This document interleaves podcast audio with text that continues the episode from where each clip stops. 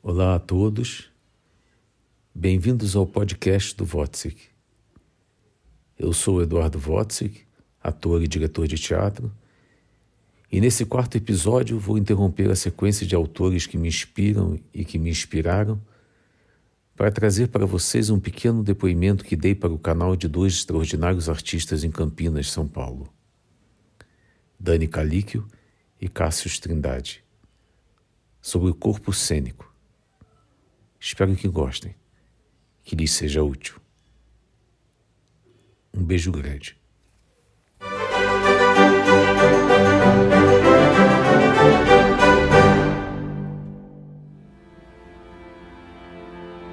O corpo cênico é o corpo extraordinário. É o corpo que abre espaço para todas as possibilidades. Ele não tem pai, ele não tem mãe, ele não tem religião, ele não tem moral, ele não tem ética, ele não tem sexualidade, ele não tem limites, ele não tem nada. Ele é só um, é um espaço que vai se moldar de acordo com, com, com o próximo conteúdo que você quer expressar. Logo que eu comecei a dirigir, eu fui imediatamente bem sucedido. Foi rápido, assim. Eu já é, quando eu acabei de dirigir o meu, meu espetáculo, já, tinha, já me convidavam para dar aula na, na, universidade. Eu dizia, meu filho, eu acabei de, de. Foi um pouco assim. O meu diretor foi muito rápido. E eu aí ganhei o prêmio não sei o quê, ganhei o prêmio não sei o quê, aí eu ganhei o prêmio Molière. Aí eu falei, porra, sim, é, mas. E dentro de mim, eu, eu, eu, eu, com a minha relação com os atores, eu, eu dizia assim, gente, é, é, o que é mais teatralidade, teatralidade, teatralidade. Eu ficava repetindo teatralidade. Eu, eu enchi de mim mesmo, eu disse, não é possível. É, mas que diabo é essa teatralidade? Como que eu preciso dizer para o ator, não o que eu quero, mas eu preciso dar a ele a ferramenta para como é que a gente chega nessa tal teatralidade. O que é mesmo essa tal teatralidade? E aí eu pedi a Estela Marinho, que era diretora da ex-mulher do Roberto Marinho, que era diretora da Casa Cultural Alvim no Rio, pediu uma sala e eu fiquei lá 18, comecei a ficar 18 horas semanais dentro daquela sala com, com os atores para descobrir o que seria essa tal teatralidade. E aí é, era um momento onde é, esse mundo oriental estava chegando no, no, no, Brasil e assustando as pessoas. Ai meu Deus, começava a chegar a, a, a yoga, começava a chegar a, a, o tai chi, começava a chegar o qigong, começava a chegar umas coisas chinesas também.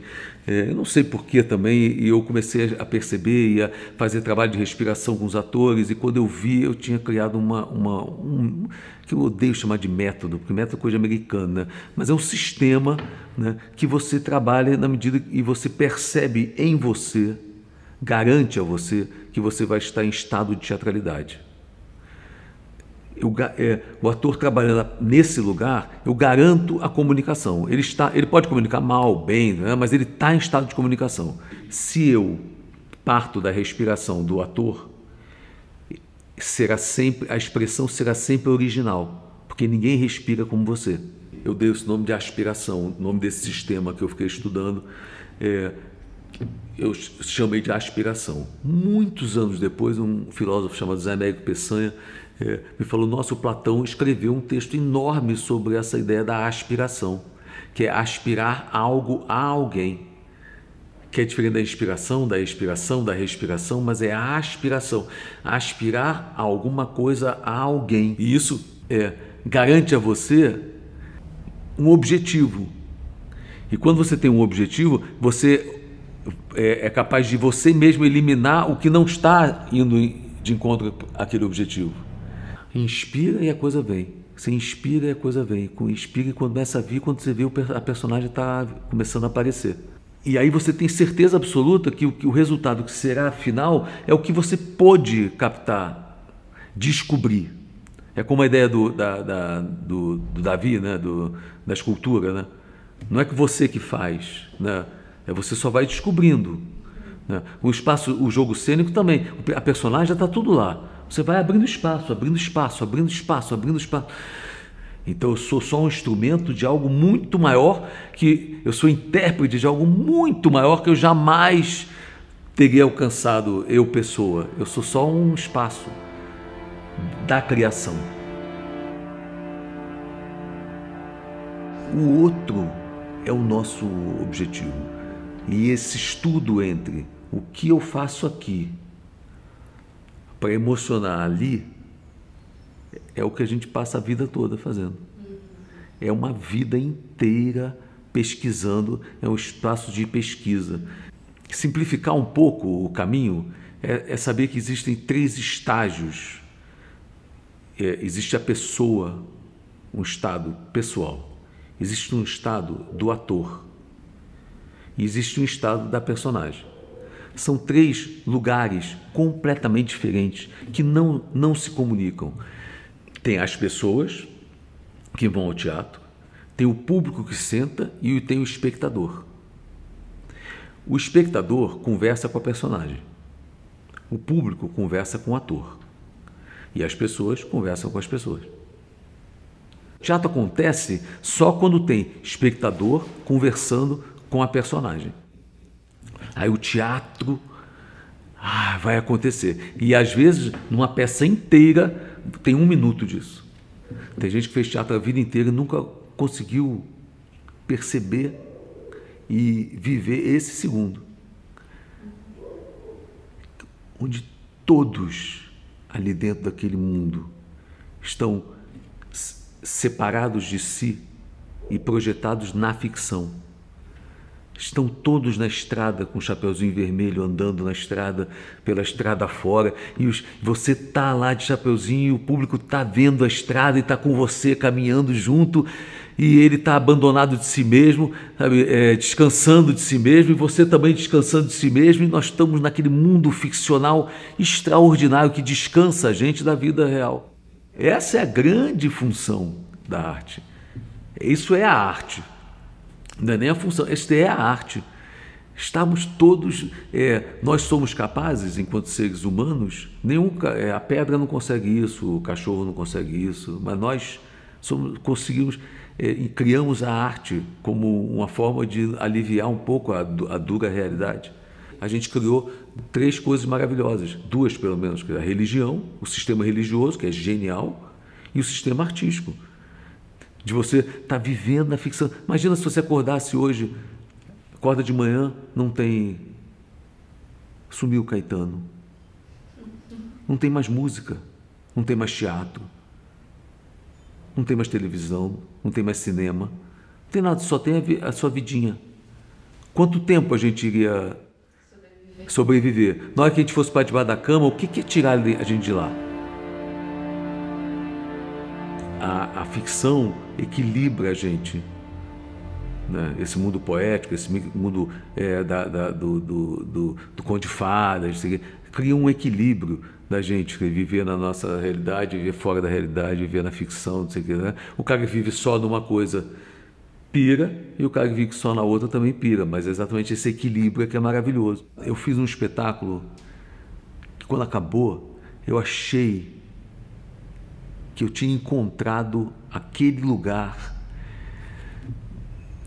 onde você, o, onde o ator, o maestro, diz que Deus existe, sabe assim? Ninguém percebeu. Só eu. Eu tinha descoberto coisas dentro desse lugar da teatralidade que para mim eram fundamentais. Mas para o outro não estava fazendo nenhuma diferença em termos de comunicação. Eu costumo dizer que o artista brasileiro oscila entre a mais alta autoestima e a mais baixa autoestima em segundos que se revezam.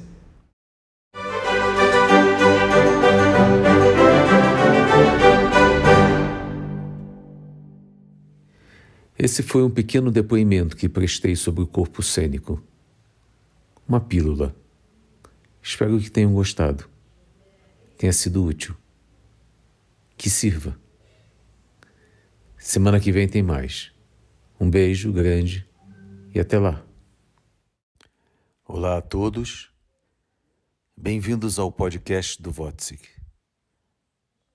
Eu sou Eduardo Wotzik, ator e diretor de teatro e trago para vocês, no formato de podcast, as reflexões sobre a pandemia que tive a convite do gentil e sensível ator e produtor Marcos Tardim. Esse encontro é o primeiro deles e aconteceu logo no início da tragédia que se abateu sobre nosso planeta. Reflexões na pandemia faz parte de uma série que vai marcar a evolução do pensamento durante a pandemia. Espero que gostem. Que lhe seja útil.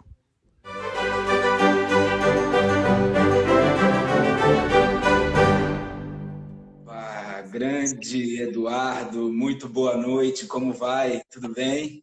Boa noite, boa noite a todos. Estamos aqui. Prazer te, prazer te receber aqui hoje. Obrigado. Está me ouvindo, está me ouvindo bem aí? Estou ouvindo aqui pelo fone. Vamos ver se funciona é, dessa maneira. É, eu escolhi tá. não colocar o fone hoje, é, enfim, para a gente fazer aqui no, no ao vivo, sem, sem, com a projeção mesmo. Quero saber se as pessoas estão nos ouvindo bem. Está todo mundo nos ouvindo bem aí? Dá um ok aí se o áudio está ok, senão eu coloco o fone, está aqui do meu lado, se tiver alguma, alguma dúvida. Para mim está falhando um pouquinho o seu áudio. Está falhando? Um pouquinho. Deixa eu ver se, deixa eu ver se melhora aqui com o fone, então. Uhum. Vou encaixar o fone aqui. Ver se melhorou. Melhorou um pouquinho aí para você? Para mim tá bom. Tá melhor? Então tá, vamos tá, assim. Tá. Vamos. Ah, melhorou então. Então vamos com áudio. Eduardo, um prazer imenso te receber aqui hoje. É uma honra poder dialogar um pouco com você sobre teatro, sobre os caminhos que, que, que, a criação vem tomando, ainda mais no momento que nós estamos vivendo. É, quero, quero, antes de mais nada, te dizer o porquê que eu te convidei para esse bate-papo, te contar uma breve historinha, até para aqueles que estão aqui nos acompanhando. Eu, há mais ou menos 15 anos atrás, ainda no meu processo de finalização da graduação na faculdade, eu tive um encontro muito feliz com uma, uma querida atriz que, que eu tenho uma referência como, como uma, uma grande mestra também, da arte de interpretar, que é a grande Clarice Nisquier. E aí, naquela ocasião, a Clarice falava muito sobre as histórias vividas por vocês, né, domingos, enfim, todos, é, durante aquele período que vocês trabalharam juntos. E aí, dali eu comecei a ouvir sobre você, apesar de não termos trabalhado juntos ainda. Né, tive, tive a oportunidade de estar na sua ocupação lá na Cidade das Artes em alguns momentos, assistir Missa para Clarice, assistir Michita lá naquele último dia, estive também nos bate-papos.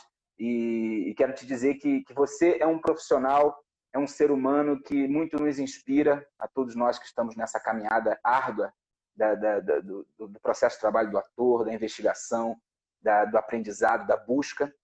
E você aí, ao longo desses 40 anos de trajetória profissional, só tem nos inspirado cada vez mais pelo teu amor, pela energia que você coloca em tudo que você faz é, e eu, eu, tenho como um princípio básico aqueles que eu convido para estarem aqui no bate-papo, mesmo que eu não tenha convivência pessoal ou profissional, é, um, um pré-requisito é que eu tenho uma admiração imensa. E hoje eu te recebo aqui e quero te agradecer por você estar doando um pouquinho do seu tempo para esse nosso bate-papo aqui. Muito bem-vindo, muito obrigado.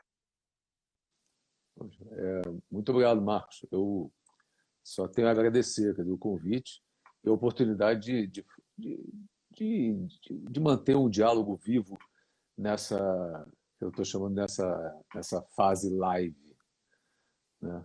A live tem ajudado as pessoas que estão em casa a estarem mais vivas e a gente também, aos artistas, a estarmos nos sentindo vivos, úteis, é, servindo. E, é, e para a gente isso é muito importante, porque somos seres doadores, passamos a vida toda doando. Né? Eu há pouco há 45 dias, estava ensaiando um espetáculo dentro do Teatro Casagrande, naquele espaço imenso, eu sozinho ali ensaiando, e estava fazendo o espetáculo A Missa para Clarice, lotando aquele Teatro Maison, né? e de repente tudo parou. Então, é uma, é, é, essas, essas, essas, essas novas é, oportunidades né, de entrar em contato com as pessoas e dialogar, quer dizer, para a gente é muito importante, eu acho que para as pessoas também. Sim.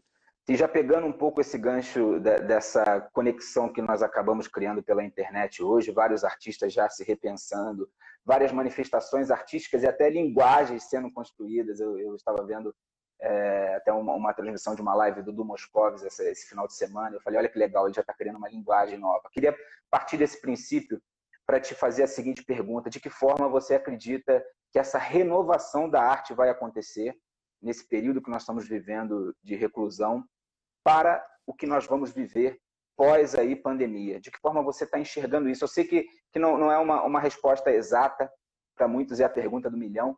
Mas de que forma você está tá percebendo todas essas manifestações? De que forma você está percebendo a articulação dos artistas e dos pensadores da arte da cena né, para esse, esse novo momento que nós vivemos na sociedade? Eu, é, eu não sei. Eu não sei. Eu não tenho, como você mesmo disse, é muito difícil. Eu não tenho uma resposta exata, né? mesmo porque a previsão do futuro, né? eu intuo o futuro, mas eu não tenho a previsão do futuro. Né? Então, é, intuo o futuro porque sou artista, porque, é, porque não sei, eu, eu vejo mesmo, é, eu sou pago para observar de longe, então estou menos enfiado dentro da vida real e tenho mais tempo para observar e para poder ir avisando as pessoas sobre o que pode acontecer. Mas é, realmente nós vivemos uma, uma situação absolutamente inédita, original, é, e acho que é, eu hoje é, tenho que, é, é, tenho que conversar com as pessoas, chamando, chamando as pessoas meus conterrâneos. Né? Nós precisamos nos tratar assim, meus conterrâneos, né? Somos, é, precisamos repensar o mundo dessa maneira, como conterrâneos, somos coabitantes da mesma terra. Né? O Macron, há dois, há dois anos atrás, falou: não existe planeta B. Né? E era uma, um aviso né, para tudo que nós estamos, estamos vivendo hoje. Eu é, queria te dizer duas coisas. Uma sobre a primeira, sua primeira fala é que você me fez muitos elogios e eu é, recebi calado e fiquei pensando que há, há, uns anos atrás, uns 10 anos atrás, talvez eu dissesse, não, que isso, é, não é bem assim, é, modéstia à parte, tudo mais, uma, uma situação. É, hoje eu já não acho que deva ser. É, é, eu sou merecedor mesmo disso que você está dizendo. Eu trabalho arduamente, honradamente, honestamente, por um Brasil bom há pelo menos 40 anos. Né? Então, é, eu estou dizendo isso porque acho que todas as pessoas que fazem parte desse Brasil bom hoje tem que dizer isso e parar de esconder isso modestamente, porque nós perdemos a guerra para as pessoas que estão é, criando, que começaram a se expressar e divulgar e fazer, é, é, fazer o orgulho do Brasil ruim.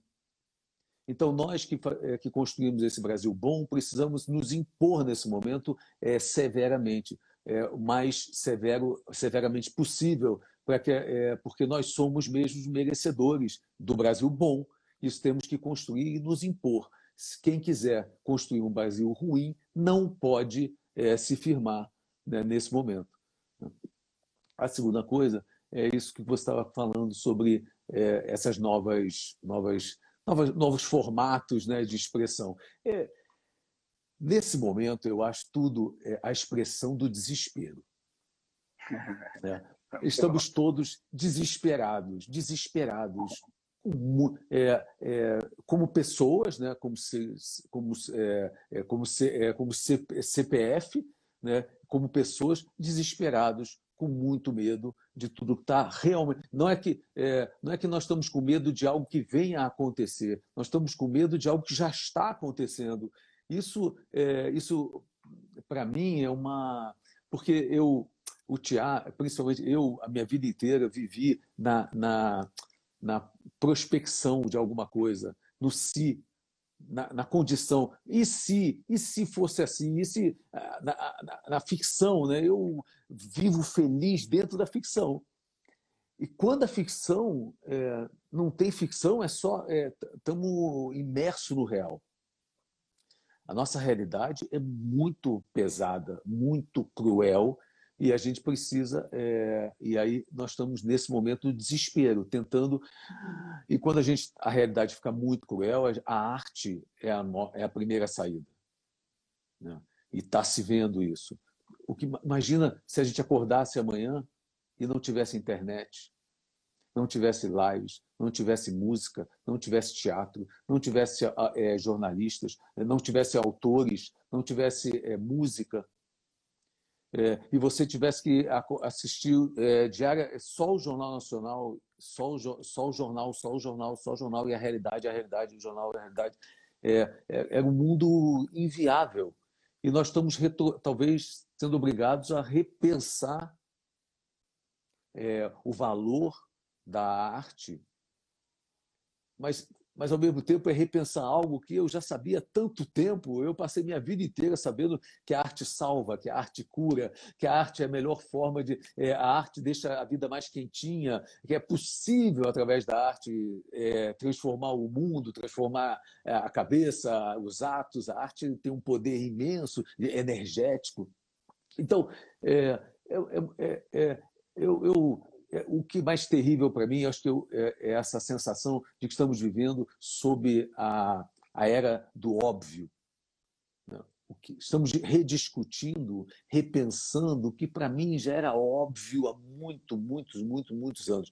Então, parece um retardo, parece que estão brigando a retardar a minha mente dizer, é, vamos retarda sua mente aí uns 10, 20, 30 anos atrás para voltar a discutir questões que já estavam, nós já estamos lá, estamos lá na frente. E eu acho que as tecnologias então estão aparecendo para dar canal, para fornecer canais para a gente poder desesperadamente se expressar. E também porque o, o, o espectador hoje, o, o espectador hoje, não sei nem como, como é o nome disso, espectador, é, é, é, é, é, live, espectador, live espectador, é, podcast espectador.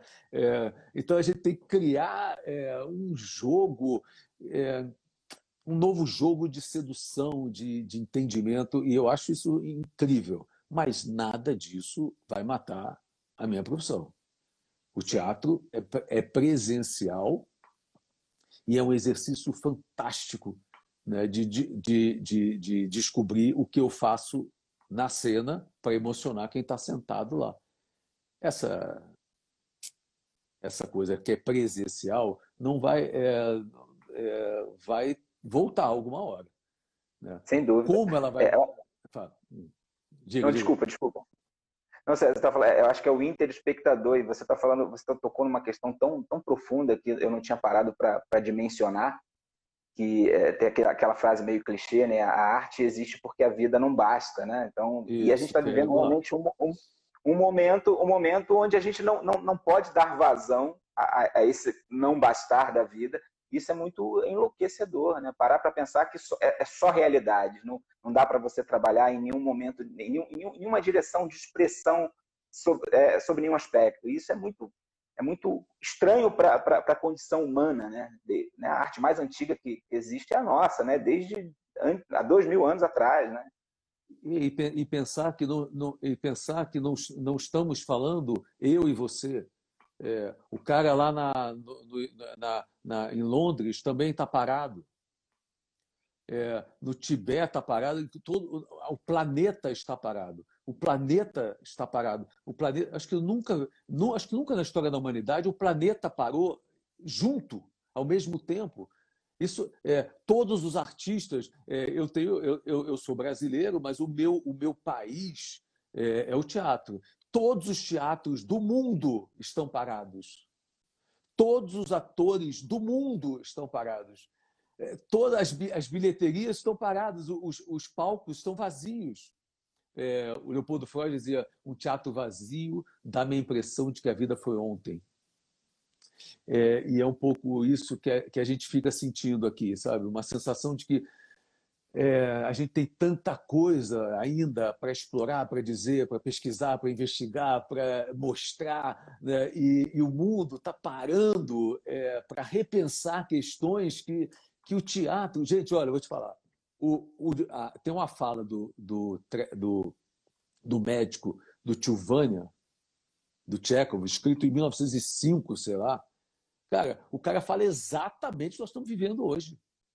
Exatamente, ele fala para Helena o, o, médico fala exatamente o que nós estamos vivendo hoje. Exa mas fala-se exatamente isso, sobre as florestas, manutenção das florestas, sobre a questão do meio ambiente, por que, que o homem, ele, ele, ele, ele enfim, ele, o, o, o é, não é, é impressionante. É, o Shakespeare já falava isso, os gregos já falavam isso, tudo, nós estamos. A, a, a, a tragédia grega já falava isso, então o teatro está muito. É, é um atraso para a gente, para a nossa mentalidade, para a nossa inteligência. Demais da conta, sabe? É, se as pessoas tivessem ido mais ao teatro, ouvido mais o que nós tínhamos a dizer, o que nós estávamos prevendo, o que nós estávamos falando, repensado, em vez de é, ir rapidinho ver uma comédia idiota e, e, ou então ir comer uma pizza rapidinho, tivessem refletido sobre as questões, né, é, o mundo não teria chegado a essa. A essa. Isso estou falando não em relação ao meu teatro, em relação ao teatro é, do planeta todo, né, porque nesse momento nós estamos todo, todos parados. É, Sim. Eu queria essa, nessa nova jogada que a gente, nesse jogo, novo play, né, que é isso que nós estamos fazendo aqui, e, e novos formatos que vão aparecer, eu, que, a gente tem que chamar muita atenção, primeiro, para uma, uma, coisa que é muito importante. Hoje, até ali, que a Cacilda Becker é, foi. foi é, ela, em 1948,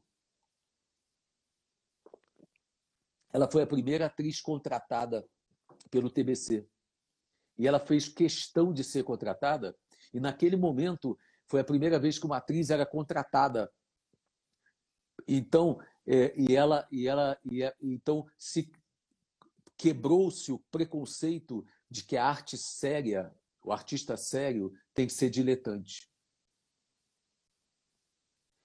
E hoje nós estamos retomando uma discussão que é o que eu estou vivendo hoje, estou vendo hoje acontecer, uma discussão 1948, quando a gente vivia um preconceito de que a arte tem que ser de graça, que o artista sério tem que dar, dar é, fazer as coisas dele sem, sem cobrar, que nós somos, é, nós, nós temos que. Então, a quantidade tem que tomar um pouco de cuidado porque a quantidade de lives, de músicas, de entregas é, artísticas que a gente está fazendo na internet, de graça, sem cobrar, como se essa palavra de graça não é, é fosse uma, uma coisa feia que o, que o, que o artista tem que. É, o artista é, é, é. Então, isso vai, pode vir a reforçar futuramente uma impressão que o público brasileiro, principalmente, já tem de que a arte é gratuita. E que a arte. E, e hoje, então, que aumentou ainda que o cara tá a arte está chegando na casa dele, no celular dele, em, em, todas as mídias que ele tem em casa, ela vai o dia inteiro vai entrando gratuitamente na casa dele, ele não vai pagar mais por isso nunca mais. Isso é perigoso. Mas é diferente, reforça... é diferente é diferente, né, Eduardo? Ah, como você bem colocou, a, a experiência presencial ela, ela, ela, ela, claro. ela, tem, ela, ela, tem, ela tem tato, ela tem olfato, ela tem, ela tem paladar, né? Então, claro. é, mas, mas concordo perfeitamente com você, porque é uma questão muito delicada, a gente precisa repensar também essa forma de, de, de, reproduzir esses conteúdos, de que forma ele vai ser é, publicamente disponibilizado, porque nós, é porque... É, essencialmente precisamos viver, é, é, ser remunerados pela, pela nossa arte, porque é dela que vivemos, né? É, e principalmente, é, é principalmente o pensamento de quem, de quem há muito pouco tempo atrás, há 45 dias atrás, nós éramos mamadores da, da Lei Rouanet, nós éramos vagabundos que não fazíamos nada, nós éramos caras que não precisavam ganhar porra nenhuma para fazer o que, a gente faz, o que a gente faz. E a gente não tinha nenhuma importância. Isso há 45 dias atrás. De repente, é, nós, os cientistas, os, os, os, os, e, os, e os professores. E o, que se, e, e, e o que nós estamos vendo? Uma carência imensa de arte, uma carência imensa de, de, de ciência, porque nós só vamos sair daqui só, enquanto, enquanto não tiver a solução pela ciência, não sairemos de casa. Enquanto não tivermos, a, é, enquanto estamos em casa, precisamos da arte para sobreviver. E precisamos de professores, porque um povo que não tem educação vai para a rua. O povo sem educação vai para a rua. Vai para a rua e, e, se contaminar e contaminar o outro. E, e aí isso não tem mais fim, nunca mais nós vamos sair, porque faltou educação ao povo brasileiro. Educação mesmo. Educação pressupõe ética, empatia. O outro, e se isso não existe, como é que eu vou. É, se isso não foi é, fomentado, nem, nem, então se não teve fomento, não teve construção de um, de um povo, de um, de um povo, de um país com ética, um país com ciência, um país com educação, um país com arte, pô, nós, nós, tamo, nós, nós vamos ficar nesse bolo aí, não vamos sair nunca. Não vamos sair nunca de casa. Porque toda vez que der uma liberadinha, vai todo mundo que não tem educação. É, vai todo mundo se, se contaminar e contaminador. Aí volta para o isolamento. E nós podemos passar uma vida assim. E como pois não é. estamos, e não estamos nesse momento, investindo na ciência, nos nossos cientistas. O momento, neste momento, o que devia ser feito é vamos pegar tudo que nós temos, todo o dinheiro que há no Brasil, e depositar para os artistas, para os cientistas e para os professores. Porque essa gente é que vai tirar a gente daqui. Claro, e os médicos. Né? Os médicos, eu ia falar deles. Estou é, chamando, é, chamando o médico, o médico, inevitavelmente, o médico, o médico, se colocar na mão dessas pessoas, daqui a pouco não precisa mais do médico. Porque o vi, um vírus não precisa de médico. Toda qualquer pessoa que vai para lá, é, que pega esse vírus, ele não precisa de médico. Porque o tratamento é ridículo, só que morre. Sim. O tratamento é, é, de todo mundo é a mesma coisa, não tem nem remédio para dar. Vai para casa, quem não está com problema respiratório, vai para casa, espera passar, né? ou está com problema respiratório, vai para o né, UTI e aí falece. É, não, é, então, o médico, na verdade, é um, é um, é um, fica monitorando a tragédia com TH, com, com T minúsculo. Sabe a diferença? Eu aprendi desde cedo a diferença entre a tragédia com T maiúsculo e a tragédia com T minúsculo. A tragédia com T maiúsculo é a tragédia grega, maravilhosa, que nos lembra, cada vez que a gente assiste, ou que lê, ou que estuda, que a, a grandeza de ser humano, nossas grandezas, né? É, nossas, nossas grandezas. A tragédia com T minúsculo, ao contrário, ela lembra o tempo todo a gente as nossas misérias. Como nós somos é, mesquinhos, pequenos, o ser humano é mesquinho, naturalmente assim. Então, é, ele é tem, ele é capaz de, de, atos de grandeza e é capaz de, de atos de pequenezes, pequenezas. Ele, ele, é capaz de, de amar e ele é capaz de odiar. Ele mata uma pessoa. E o que rege isso é o poder, é o medo de ser preso, o medo de não sei o quê. É o, é, e a, a, classe política se organiza para isso. Mas é, enfim, eu estou falando, falando, tudo isso, são coisas que a gente tem que, é, nesse momento, eu não tenho nenhuma certeza. Ah, e, e a tragédia, só porque voltou, desculpa, a, a tragédia com T minúsculo, ela, ela, ela, nossa obrigação enquanto sociedade, enquanto conterrâneos, é não deixar ela acontecer. Fa trabalhar diariamente para não deixar ela acontecer. Como eu vi em Brumadinho. Aconteceu agora. Né?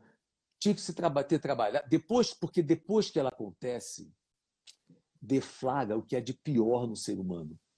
Tanto para as vítimas, quanto para os algozes, quanto para os responsáveis, pelos culpados. Pela... Tudo é ruim.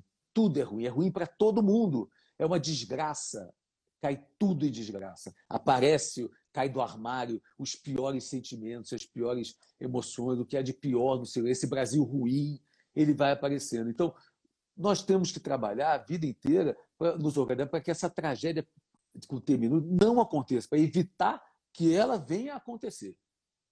Porque se ela, que é o, e é o que aconteceu, está acontecendo nesse momento, né?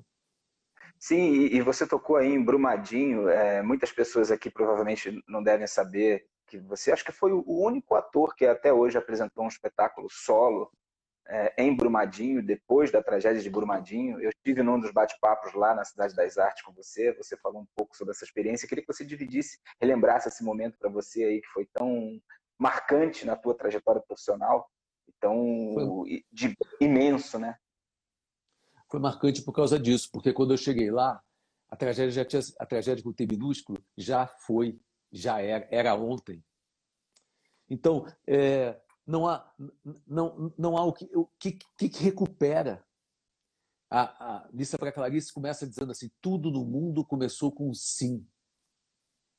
Eu tive que ir para dentro da igreja de Brumadinho, na igreja da Matriz, fazer para 800 famílias das vítimas o espetáculo que começava Clarice Spector dizendo tudo no mundo começou com sim. Como assim, meu filho?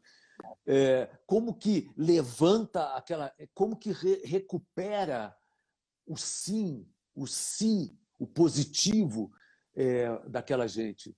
É um trabalho é, de anos e anos e anos e anos. E quando eu fui lá, o padre me disse: Eduardo, se você puder, se você é, simplesmente é, plantar o sim. Porque o espetáculo começa com essa frase, tudo no mundo começou com sim, Missa para Clarice acaba exatamente eu escrevendo sim. É, e o, o padre e as pessoas que me convidaram disseram: se você vier aqui e plantar o sim, já vai ser, nesse momento, já vai ser muito importante para a gente. E foi isso que a gente fez. A gente foi, fizemos esse espetáculo, foi extremamente emocionante. E eu devo dizer assim, para quem é artista, é, eu não pude em nenhum momento que estava fazendo o espetáculo, talvez quem, quem é ator vai entender isso que eu vou dizer. É, é, se eu, enquanto estava, enquanto estava fazendo o espetáculo, me lembrasse do que tinha acontecido, do para quem, para quem eu estava fazendo e por que eu estava fazendo e qual era a situação real eu não conseguiria sair da primeira frase. Eu só consegui sair da primeira fazer o espetáculo porque a minha mente ficcionava. E aí ia propondo que o público também ficcionasse. Então, tem um momento no, no, espetáculo onde o público reza junto e levanta e gira junto. Então, quando eu vi, é, a freira estava rezando para esse espectro, a, o padre estava rezando para esse espectro, as famílias, todo mundo girando junto, as freirinhas girando. Eu falei, ah, cara, o teatro é tão maior, tão maior, tão maior do que. É, nossa, e aí eu achei que eu estava fazendo esse serviço. É, e, e, e eu, eu, enfim, é, então foi muito foi, foi importante nesse sentido, dizer, porque a gente é, pôde levar. E depois eu fiz também a missa campal na praça da rodoviária para toda a cidade. Eu em cima do coreto fazendo a missa. É, uma experiência extraordinária, dentro do extraordinário, né? porque tudo já era é, é, é, uma tentativa de extraordinário numa coisa ordinária. Não, e, eu estava vendo os teus ensaios lá no, no, no perfil da, da Vodsky Produções, né? Tá, tá, muito bacana. E numa das suas falas me, me, me remeteu agora é, essa colocação que você fez, quando você diz da energia do teatro presente, que quando ele, ele, ele está ali na, na sua plenitude, o espectador ele sai vibrante, ele sai ele sai é, pulsando vida, independente de ser uma, uma história triste, um drama. É, eu, eu, venho, eu venho tendo a oportunidade também de dividir um pouco isso. Né? quero que você, de repente, tenha a oportunidade, quando a gente voltar minimamente ao, ao, ao caminho é, que a gente né, parou lá atrás. Eu tenho um trabalho com uma outra atriz, a Kenny Albert, que se chama Na Hora do Adeus, um espetáculo que fala sobre alcoolismo, culpa, depressão, suicídio, só que de uma forma leve, bem humorada, um texto do psicanalista Jarbas Capuzzo Filho e direção do Daniel Dias da Silva. Nossa última temporada foi durante Setembro Amarelo, lá na Casa de Cultura Laura Alvim. E durante um ano de apresentações com o trabalho, nós vínhamos vivendo exatamente essa experiência. As pessoas é, pensando, refletindo sobre temas delicados, depressão e suicídio, e saindo vibrantes do trabalho, saindo, saindo é, é, é, e nos dando a certeza de que a energia do, do teatro e da cena estava ali presente e pulsando, porque é, envolvia, né? E é, tem a ver muito com isso que você está falando agora, né? Você quer falar um pouco sobre isso? Sobre a energia presente do teatro em, em, em sua plenitude, e você fala disso de uma forma tão linda. Não, eu reconheço isso dos meus pares. Eu reconheço isso dos meus pares. Eu vejo quando o Zé Celso está falando, sabe? Quando o cênico, quando o Zé Celso, Zé Celso hoje é o maior representante, é o mais é, antigo da minha, é, é o meu, é o meu pastor, seria hoje o pastor da, das artes cênicas do Édipo, da, do pastor grego, que tem traz todo o conhecimento. Você vê quando ele fala que, é, é que a, a, a, energia cênica é, se, se estabelece. Você vê também é, é, quando o Amir fala também, essa geração acima da minha, quer dizer, Né? Eles, têm, eles, eles viveram tanto teatro, teatro, não esse teatro de sala né, que mingou, que, que trouxe uma, mingou essa energia.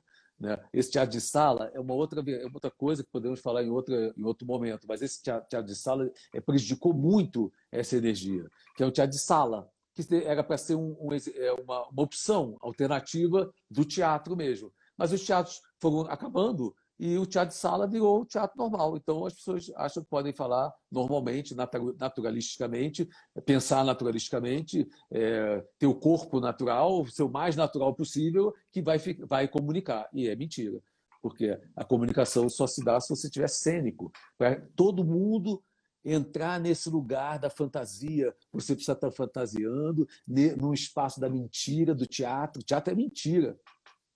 E aí todo mundo sabe que é mentira e vamos e vamos caminhando junto. E aí é incrível, porque durante duas horas a gente está numa energia de, eh, de, de, de ficcionar. E sim, se isso acontecer, isso acaba criando expectativa, fazendo que o espectador, que o público, vire espectador. Como é que você faz isso? Criando expectativa. Então, e agora? O que vai acontecer? Vai acontecer isso? Depois, olha o que aconteceu. E cada vez isso é, uma, é, é um passeio longo, maravilhoso, dentro de um lugar. Às vezes, um espetáculo consegue consegue isso um minuto. Mas quando isso acontece, o pipoqueiro lá sabe. Ele diz assim: está acontecendo teatro lá dentro. O teatro, às vezes, não acontece o tempo todo da peça. Às vezes acontece um minuto. Às vezes tem peças que acontecem, o teatro acontece o tempo inteiro. Aí é uma coisa. Mas ele pressupõe, ele coloca você nessa energia de vida. Porque é, é muito bacana você viver uma coisa onde você sabe o único lugar onde você pode estar inteiro é o teatro. Porque é, aqui você não sabe o que vai acontecer daqui a um minuto. No teatro você tem os personagens têm princípio, meio e fim, você sabe o que vai acontecer. No bom teatro você sabe exatamente. Então você pode viver aquilo inteiramente porque você sabe o que vai acontecer. Você tem domínio sobre aquela, aquele mundo sobre aquela e o público sabe que aquilo é uma mentira e que aquilo e que eles também têm domínio que a qualquer momento ele pode sair, mas é muito bom estar ali dentro e ele vai indo e essa energia é muito vital. Ela traz muita força para a sociedade, para a gente aguentar a vida né, nos momentos. É, eu me lembrei agora de uma coisa, só para voltar lá atrás em Brumadinho. Fica à vontade, casa é sua. É, tá.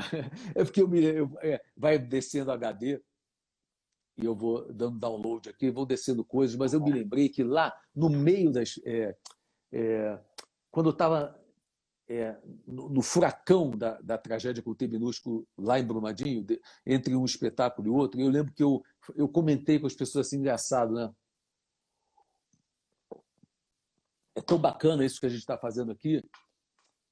E eu pensei assim, engraçado, se a Regina Duarte soubesse que se ela viesse aqui, eu falei lá na época isso, se ela viesse, não, ela não era nada, não era nem nada, nem cogitada de nada de porcaria nenhuma. Mas disse, é. se a Regina Duarte é, viesse até aqui um dia só para encontrar popula essa população, ela não tem ideia do, do, do bem que ela ia fazer aquelas pessoas. É, porque não é uma autoridade. Claro, as autoridades têm que ir lá mesmo, as pessoas têm que ir lá para.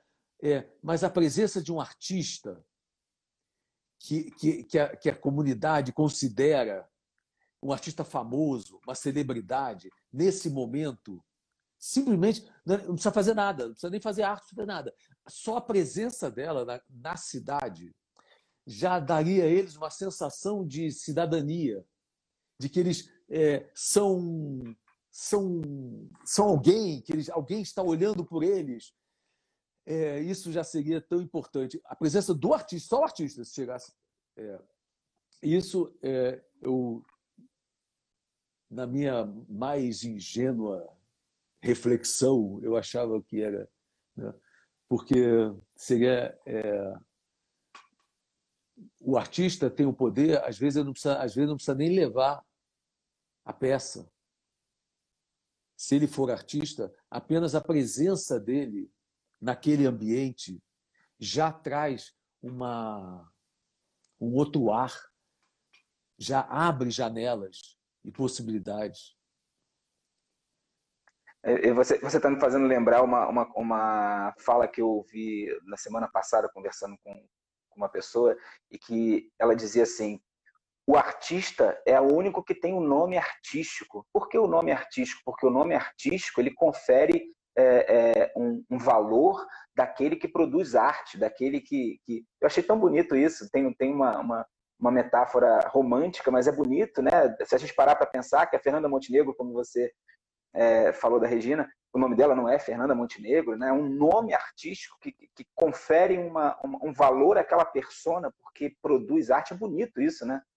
Durante milênios, durante séculos e milênios tudo mais, o nosso sobrenome era era era estava relacionado à cidade de onde você vinha, do lugar de onde você vinha. Né? Então, o fato de eu ter um nome artístico me, me diz de onde eu venho só tem um nome artístico quem vem desse lugar da arte. Eu venho desse lugar. Né? Então já diz sobre mim, já fala sobre mim. Né? Realmente é isso mesmo. Quer dizer, é, esse nome artístico é, é, o, é o que a gente já traz né, com a gente. Né? É o nosso é o nosso, é o nosso ser cênico, né? o nosso ser servidor. Né? Porque nós, é, esse, essa, essa parte nossa que, que serve ao outro, que vive para servir ao outro. Nós queremos servir ao outro, servir ao outro, servir ao outro, servir ao outro, servir ao outro. Essa é a, é a, é a gente só fica a gente só fica bem é, esse lugar a gente só fica equilibrado com essa se a gente estiver servindo Senão a gente fica, é, meu Deus, a gente fica meio perdido, é, gente, gente é, desesperada, sabe, tentando achar. É, outro dia, Helene Caruso né, me disse isso, né? Que nós somos. Ela falou assim: Eduardo, nós, no fundo, nós não se preocupa, não, nós somos brechianos. Eu falei de brecha, ela falou: não, de brecha. A gente sempre vai achar uma brecha Pra, e, e isso tem a ver com as novas tecnologias que a gente está encontrando é, para fazer né, as coisas. Eu tenho feito mais lives, né? fiz uma live sobre Nelson Rodrigues, fiz uma live sobre Clarice Spector, fiz uma live sobre já sobre Milo, o Milo Fernandes.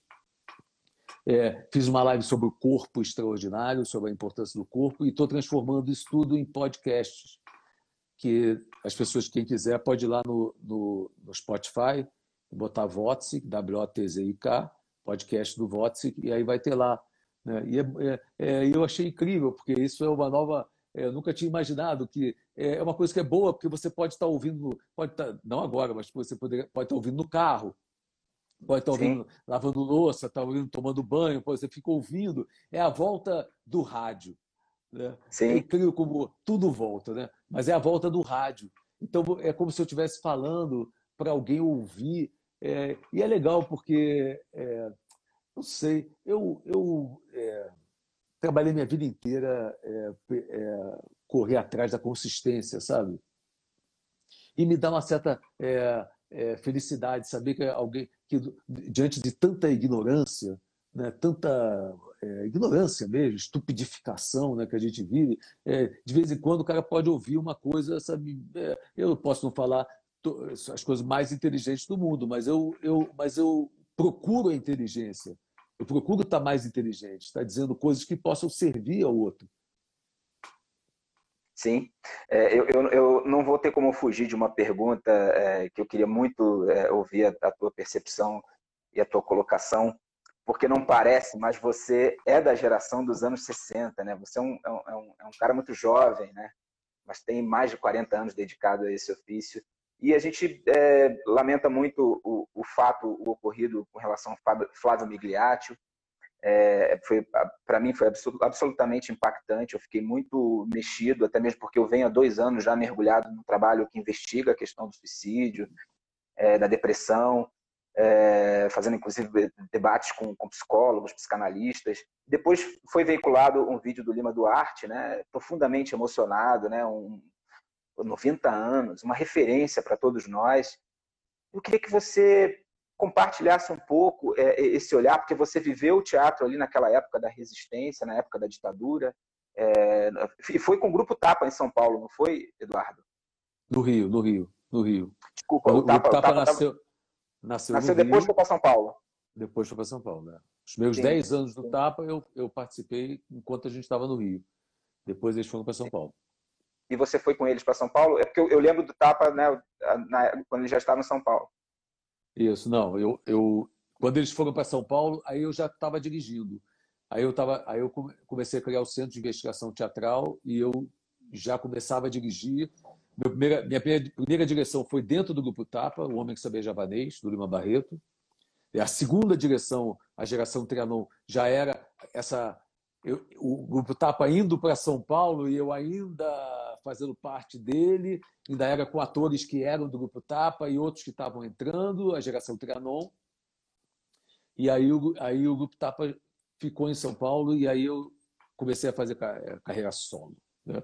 É, eu já estava é, dirigindo, eu comecei, é um pouco isso. O, Entendi, é... porque a minha, a minha pergunta, Eduardo, vai muito no lugar assim, porque a, o meu sentimento, principalmente com a fala do Lima, é que os atores dessa geração que viveram teatro de resistência na época da ditadura e que né, iam, iam para os teatros e tinham medo de, de sair e, e, serem abordados pela, pela veraneio, como ele cita, né, e serem levados para interrogatórios, para para torturas e até para, né, enfim, aquela, aquela, aquele absurdo que foi a ditadura.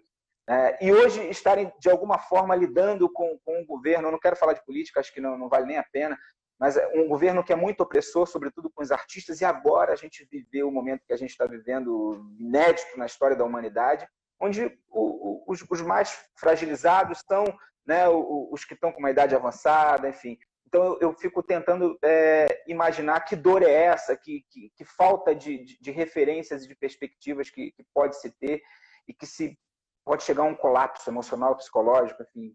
Como é que você, como é que você é. vê isso, Eduardo? É uma, é, uma dor, é uma dor imensa, imensa, imensa, imensa. Eu, eu a, a, mas eu, eu já eu já tá, eu estou me preparando para isso. Eu, eu a há, há, três anos atrás, eu reuni a minha família e, e, e, eu disse a eles: o mundo que eu, pelo qual eu trabalhei a minha vida inteira, já não vai, já não vai ser.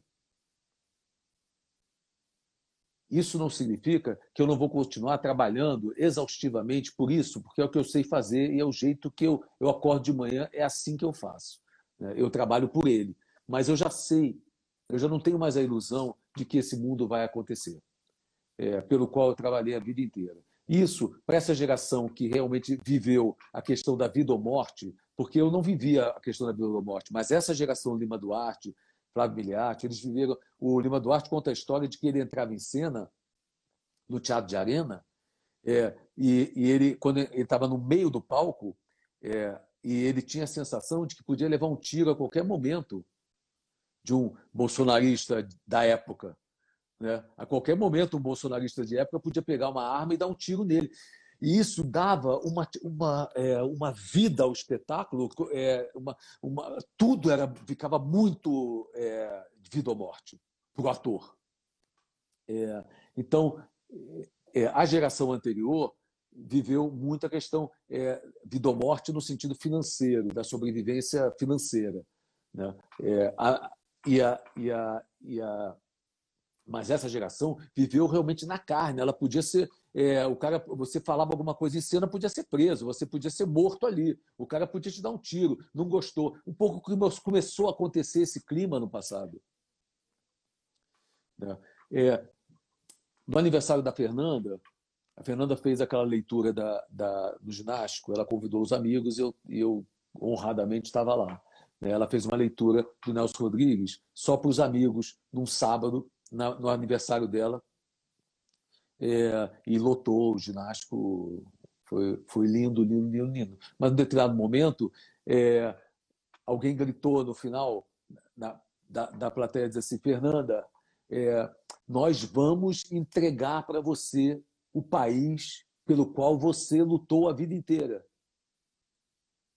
É uma vergonha que a gente esteja, esteja entregando para você um país assim.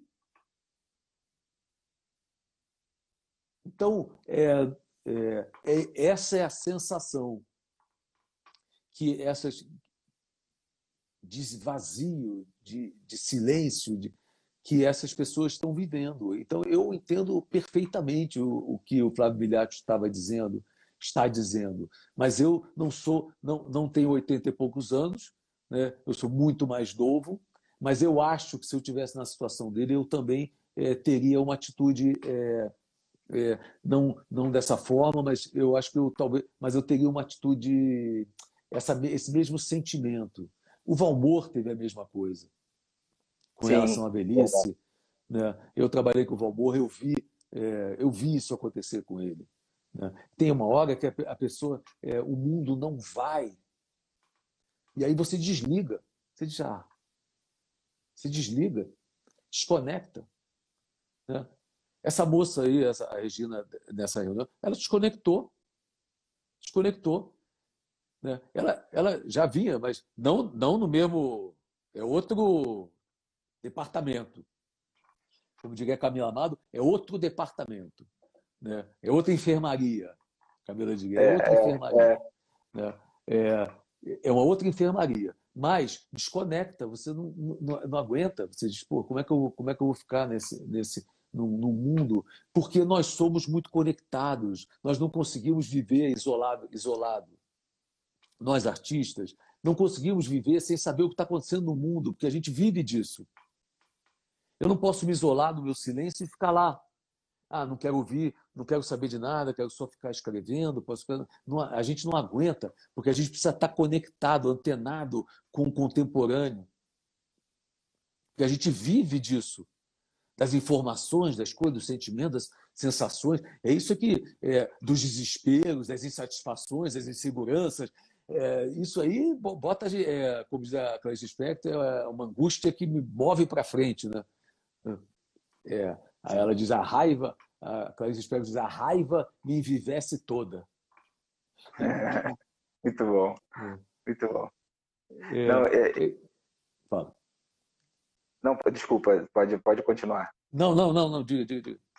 Não, é porque é, é, é incrível essa, essa dimensão que, que, que, que, a gente vem pensando a arte e, e, o quanto os artistas estão muito se conectando com, com, com, a, com as rédeas de conduzir esses caminhos, porque aí pegando uma fala que eu, eu né, uma pergunta que eu te fiz lá no início, eu acredito sim, eu sou muito otimista que todos nós vamos sair, principalmente os artistas, desse movimento de, de retração para uma grande explosão de manifestações. Né? Eu tenho 42 anos, eu vivi um pouco ali, tenho um pouco da memória dos anos 80, que foi aquela explosão de, de, de, de arte, de, de liberdade. De...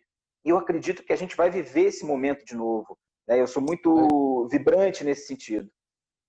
Eu, eu, eu acredito também. Mas deixa eu te falar uma coisa também, já que nós estamos aqui entre, entre, entre gente do, do teatro e, e, e, provavelmente deve ter gente também do teatro, nós precisamos também, é, entre nós, é, tem que haver uma grande reflexão também.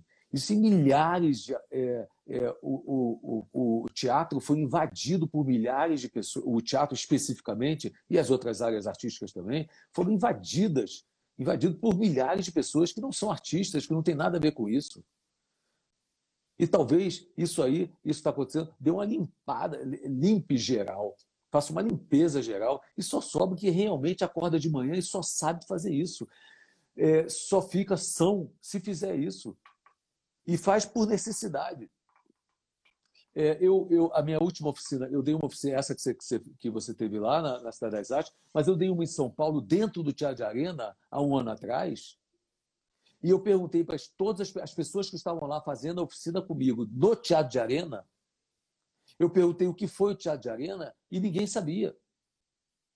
Eu perguntei quem foi Jean Francisco, o quê? Eu perguntei, Flávio, Flávio, eles não sabiam o que era Flávio Miliati, não sabia quem foi, nem a importância que o Teatro de Arena teve. E isso eram atores.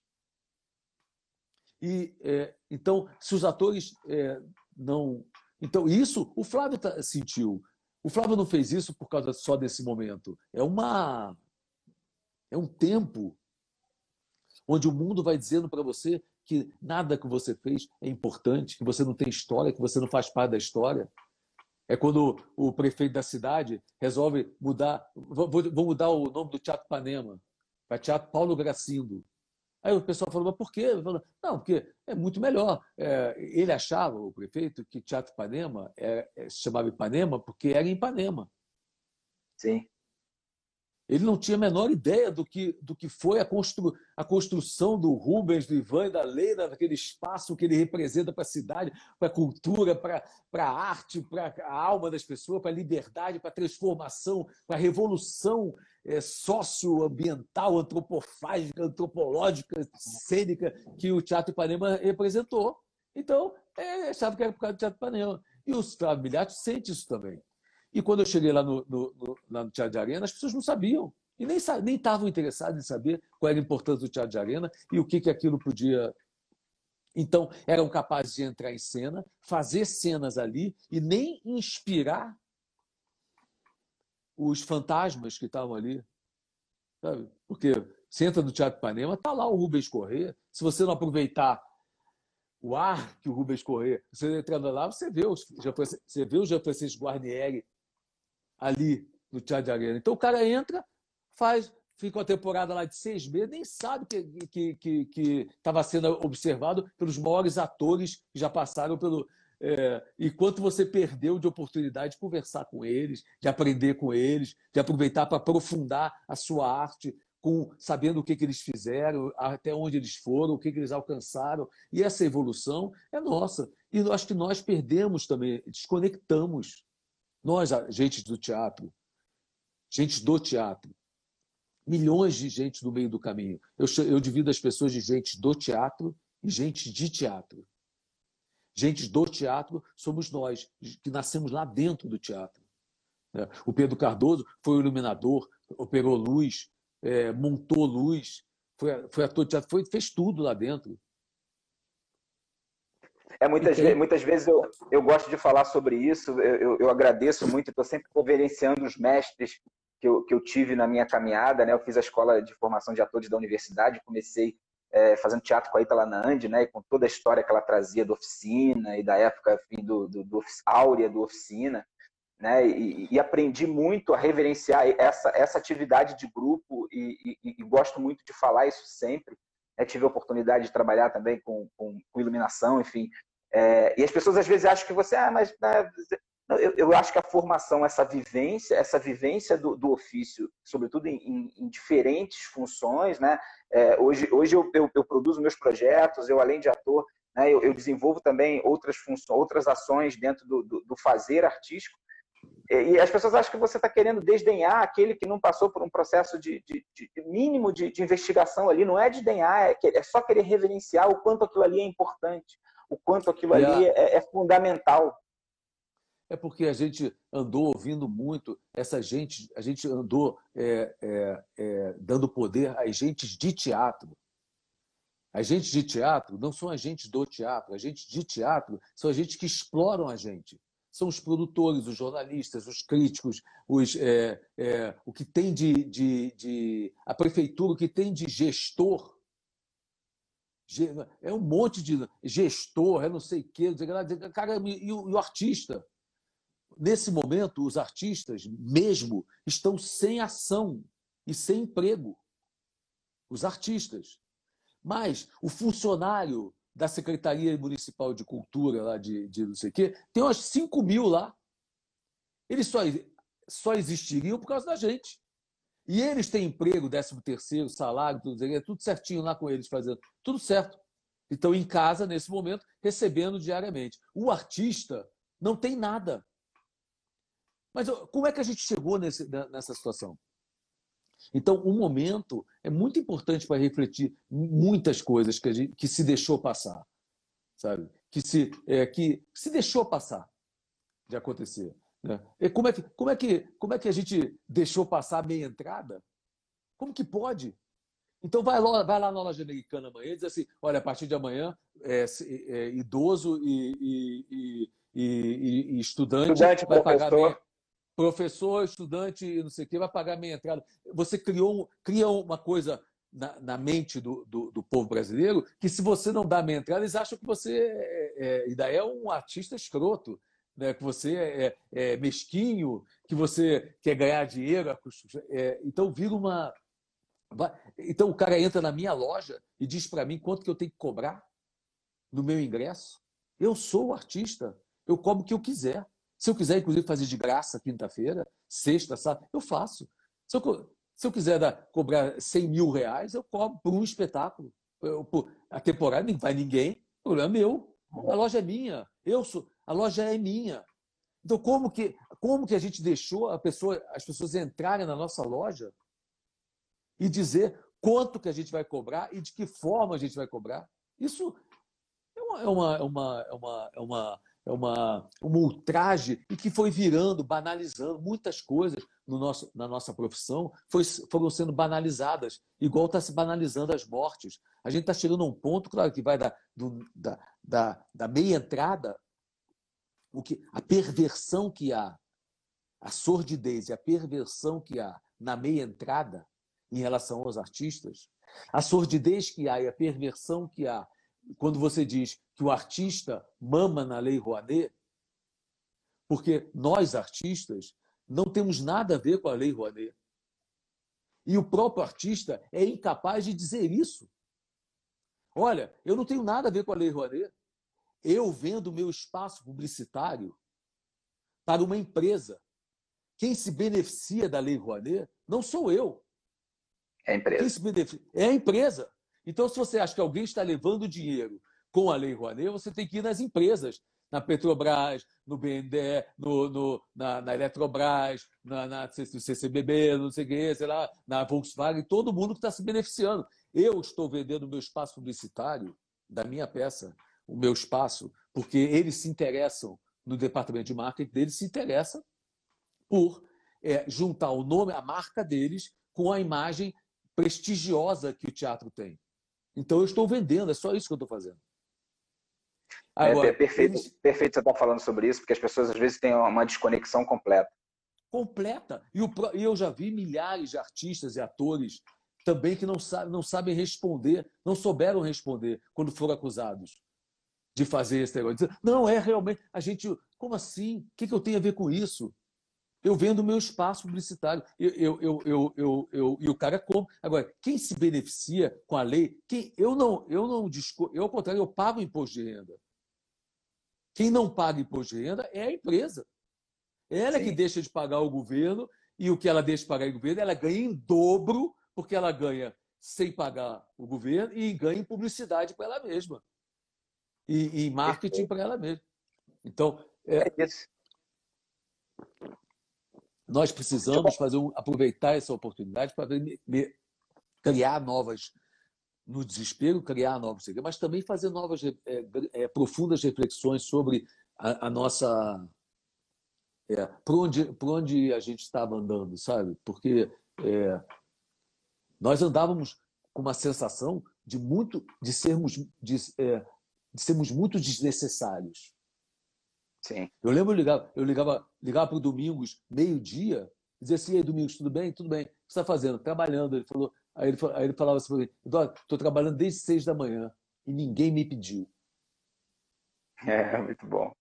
Deixa, deixa eu te falar, Eduardo, é, é linda, linda essa fala do Domingos. A gente está terminando a primeira hora aqui. Se você quiser, eu posso abrir uma segunda hora, ou senão a gente, a gente marca uma outra data. Não sei como é que está aí a tua, a tua agenda, porque, enfim, está é, tá, tá, tá muito entusiasmante, fluido o papo, e a gente passou essa primeira hora e a gente não sentiu. Se você quiser, eu posso, faltam 30 segundos, eu posso abrir de novo, ou então eu já vou ter que me despedir de você por aqui. O que, é que você prefere? Eu, não, eu acho que, acho que nesse momento, acho que é esse, essa pílula, essa pílula é. É, é, deixa assim.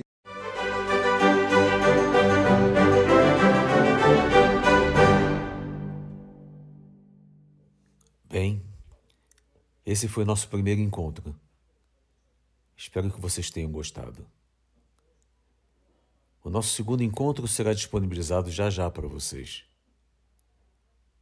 Compartilhem esse conteúdo com seus amigos via WhatsApp.